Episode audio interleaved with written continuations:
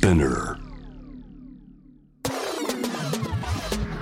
Friday Music Booster FAKYのアキナです。このポッドキャストは海外ミュージシャンたちの作品をより理解し洋楽に込められたメッセージを私アキナと一緒に学んでいくポッドキャストプログラムです。まずはね私の自己紹介をしていきたいと思います。私は FAKYっていうダンスボーカルグループで活動していましてハーフアメリカ沖縄人の22歳です。Friday Music Booster では毎回個性豊かなゲストの先生をお迎えして洋楽を読み解くヒントを探していきます。今回の先生は慶応義塾大学法学部教授大和田俊之先生です。よろしくお願いします。よろしくお願いします。大和田教授はアメリカ文学とポピュラー音楽の研究を専攻。アメリカ音楽史からヒップホップからさらに村上春樹を音楽で読み解く本などたくさんの著作をお持ちです。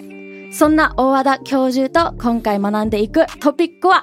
Rapper Kendrick Lamar Part 1よろしくお願いします。よろしくお願いします。まずはケンドリック・ラマーさんの印象？なんかちょっと思い出してみたんですけど、はい。僕あの音楽ライターの長谷川町蔵さんっていう人と文化系のためのヒップホップ入門っていう本をはい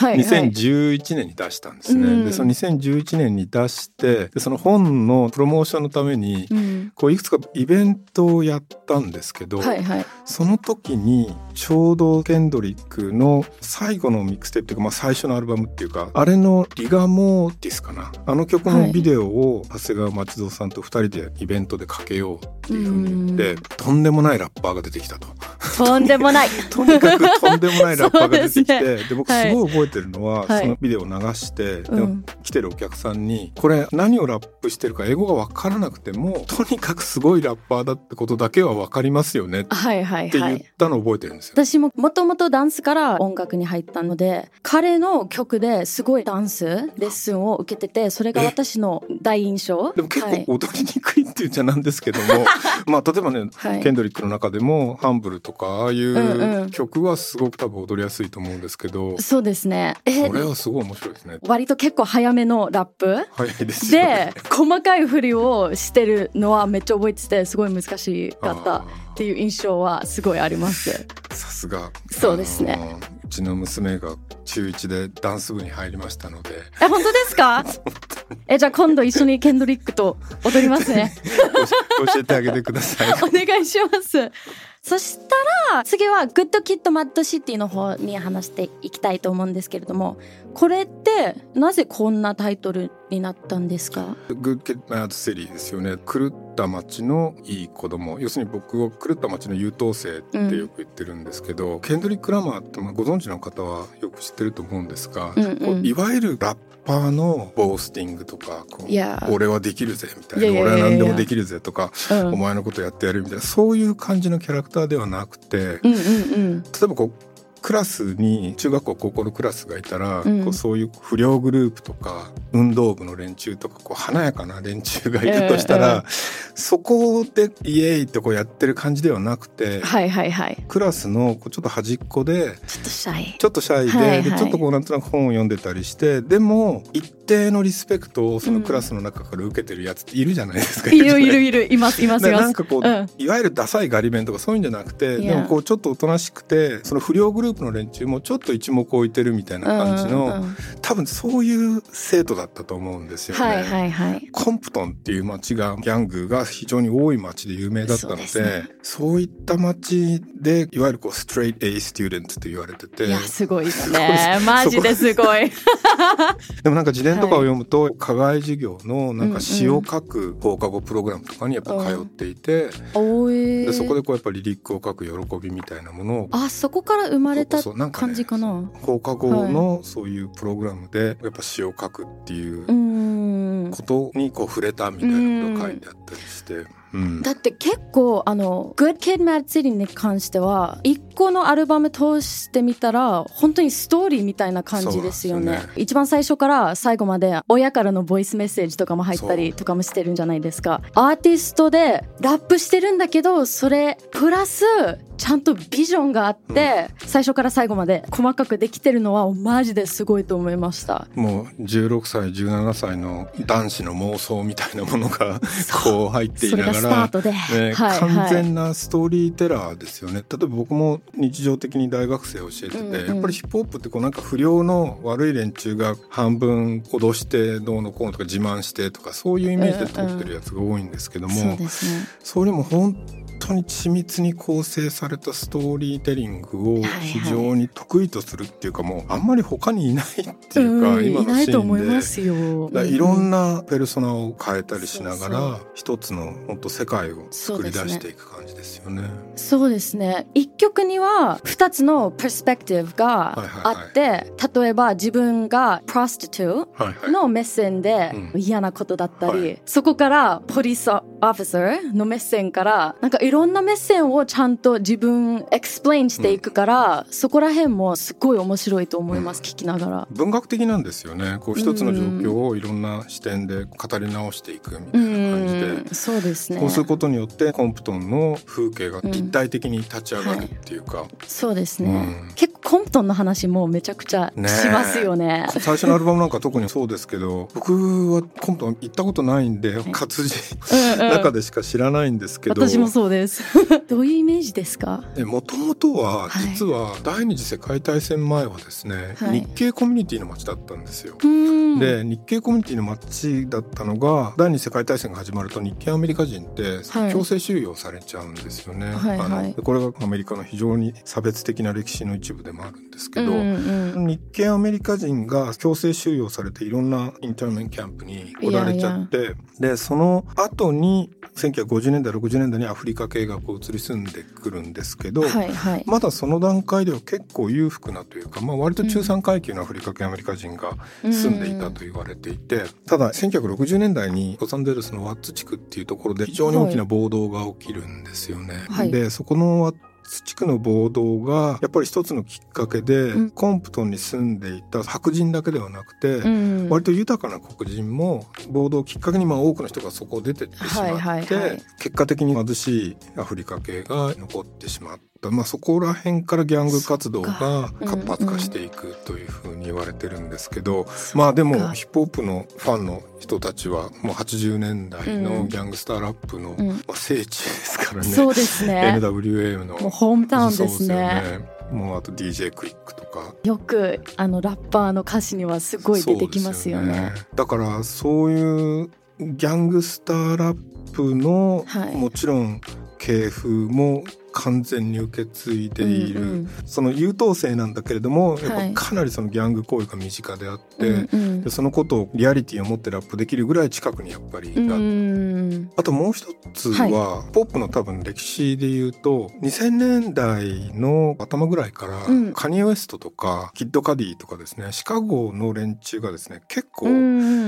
内省的なちょっとダメな僕みたいなはい感じのダメな僕ってあんまなかったんですよ、ヒップホップのキャラクターの中で。はい。はい。それはなんていうか完全にインディーロックの人たちが一番得意とすることで。そうですねそうですね。だけどカニエもそうだしキッド・カディもそうだけどちょっとこう鬱っぽくなってる自分とか、う内向的なことをヒップホップにどんどん取り入れてケンドリックはそっちももちろん世代的に聞いてるんですよね、うんうん。だからいわゆるギャングスターラップのなんかオラオラみたいな感じだけじゃなくて、はいはい。やもう俺こんななって全然ダメなんだけどみたいな感じの非常にこう赤裸々に自分のこう内面を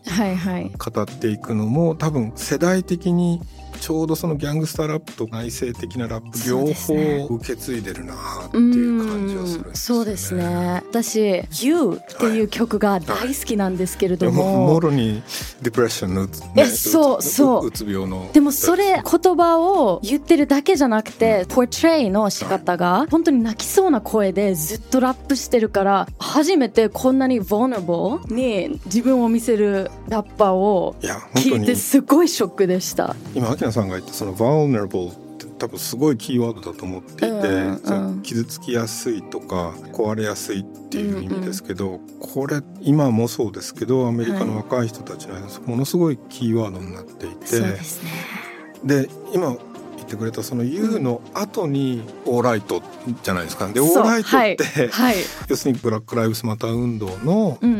テーマ曲に選ばれたわけですけど、はい。アフリカ系アメリカ人が立ち上がってこうデモとかやって運動をやってじゃあそれのテーマ曲ってどれだけ過激でと思うかっていうとはい全然そういう歌詞じゃなくてそうですね。みんな大丈夫だよ大丈夫だよってこう実語大丈夫、慰めてるっていうかその前にそのディプレッションの歌があって運動のテーマででも自分でもう大丈夫だよっていうのが運動のテーマ曲になるっていうのは結構ねすごいグッてすごいグきますよね。ッときますよね。例えば僕らもこうアフリカ系アメリカ人の歴史とか大学でやってて、はいはい。その警官による暴力がってことはまあ説明はするんですけど特に2010年代のこうスマホの広がりによって、うん。毎日それがこうアップされてで毎日こう警官が黒人に対して暴力的になってるっていう映像うんうん。が本当にこうなんだ本当に実際こんなひどいことになってるんだっていうのが、うんうん。そのジョージ・フロイドのあれでピークを迎えるわけですけどね。あれを見るとやっぱり大丈夫俺たち大丈夫だからっていうのがすごい切実な声として響くん間違いない。ですよね。本当そうですね、日本ってこれ普通に質問ですけれども、そうジョージ・フロイドとかトレイヴァン・マーティンとかそこら辺のヒストリーとかってラップから知るもんなのかラップどうなんだと一番に日本にはそういう文化？が伝わりやすいのかな？2020年ってアメリカに1年いたのであのはい。どういうふうに報道されたのかあんまり知らないんですけど、ブラック・ライブスマター運動って例えば授業でやった時に、うんうん。すごく大雑把にアフリカ系アメリカ人が差別されていて、はいはい。そのために公民権運動がずっと続いていてってうんいううん話はなんとなくみんな分かってるんですけど、はいはいはい。このブラック・ライブスマターってブラック・ライブスマターですから黒人の命にもきちんと価値があるっていうか明確に警官による黒人に対する暴力っていうのが非常に大きなトピックになっていてそね。そこはね多分ねあまり多くの学生分かってないっていうか。うん。もっと言うと警察官がそんな悪いことするわけないんじゃないかみたいな、ちょっとこうね。そういう風な感覚があって、うんいやいやうんブラック・ライブズ・マターの非常に大きなトピックは、うん。ポリス・ブルタリティと言われるいやいや。警はい。官によはいる暴力なんだっていうのは言わないといけない。はいはい。だから I think it's so important ケンドリック・ラマーみたいなラッパーがちゃんと自分のストーリーだけじゃなくて本当に America's history, America's story を世界のみんなが分かりやすく説明していくのがすごい大事だなって改めて思いますすねごいで。すよね昔ボブ・ディランがその世代にとってうんうんこう担っていた役割みたいなものを、うん多分今ケンドリック・ラマーは多くの若い人たちにとって、うん。そういう存在になっていてボブ・ディランとケンドリック・ラマーって実はちょっと似てるのははい。2人ともポリティカルなだけじゃないんですよね。あの人たちって非常に政治的なことも言うし、うんうん。例えばケンドリック・ラマーだったらそういったことをきちんと告発して白人社会に対する抗議みたいなものもするんですけど、うんうん。その一方で黒人コミュニティに対しても俺たちもちゃんとしなきゃいけないんだみたいなことをあはいはいはい。言うので完全に公民権運動の中心にいる人たちからはうんうん。たまにそんな余計なこと言うなみたいそうなですね。あの今は運動してるんだからうんあのいやそういやまあそうそういうことわかるけどでもそういうこと今言わなくてもいいだろうみたいな批判もされるぐらいいや。だやっぱさっき言ったようにこう、うんちょっと内省的なところがあって、うんそれ文学的って言ってもいいんですけどいわゆるこう政治的なウォリアーっていうか闘志っていうだけではないっていうです人間的な深みみたいなものうがんちゃんと人間っぽいですよね。垣間見えるの。ので。ピュリッツァ賞とかね、うんそういう、まあ、文学賞みたいなものを通るのかなだから全部 relate できなくてもちょっとだけでも少なくリレートできるから誰でも聴けるような音楽ですよね。そうですよねでもし本当に昔の人たちがボブ・ディランの歌詞を一生懸命日本で理解しようとしたように今はねインターネットとか検索するとうんうんケンドリックのリリックとかも出てきますから、はいはい。ちょっと読んでみてちょっと真似してみてライムとかもすごい、なね内容だけじゃなくてライムがすごいいやもう本当にもう神様ですよねもあれが本当にすごいから、う。うんうん。フローも毎回違うし。途中でガッてこうフロー変えたりする、同じビートの中でシュッて変えたりしますから、はいはいもう内容もそうだけど音の快楽っていうかそうですねこのライムによって英語のこういうふうにこう同じ音が立て続けに繰り返されることによる快楽って確実にあるのではいはい。そういうとこもね聞いてもらうといいかもしれないですね。大和田先生、残念ながらそろそろ時間なんですよ。はい。すいません、私、初めましてだったので、すごい緊張したんですけれども、一緒に話せて、すごい楽しかったです。ありがとうございます。ありがとうございます。楽しかったです。はい、次回も大和田教授をお迎えして、ケンドリック・ラマーについて、さらに深い話を伺っていきます。第2回は、ケンドリックのメジャーセカンドアルバム、To Pimp a Butterfly。そして Third Album Damn について教えてもらいます大和田教授次回もよろしくお願いしますありがとうございましたありがとうございました Friday Music Booster は毎週金曜日にニューエピソードが配信されますスピナーのほか Spotify、Apple Podcast、Amazon Music など主要なリスニングサービスにてお聞きいただけますハッシュタグはハッシュタグ Friday Underbar Music Underbar Booster ですメッセージの宛先は概要欄にあるメッセージフォームのリンクからお願いします。また今回紹介した楽曲のリンクを概要欄にまとめておきました。チェックしてみてください。Thank you for listening. This was Akina. Bye!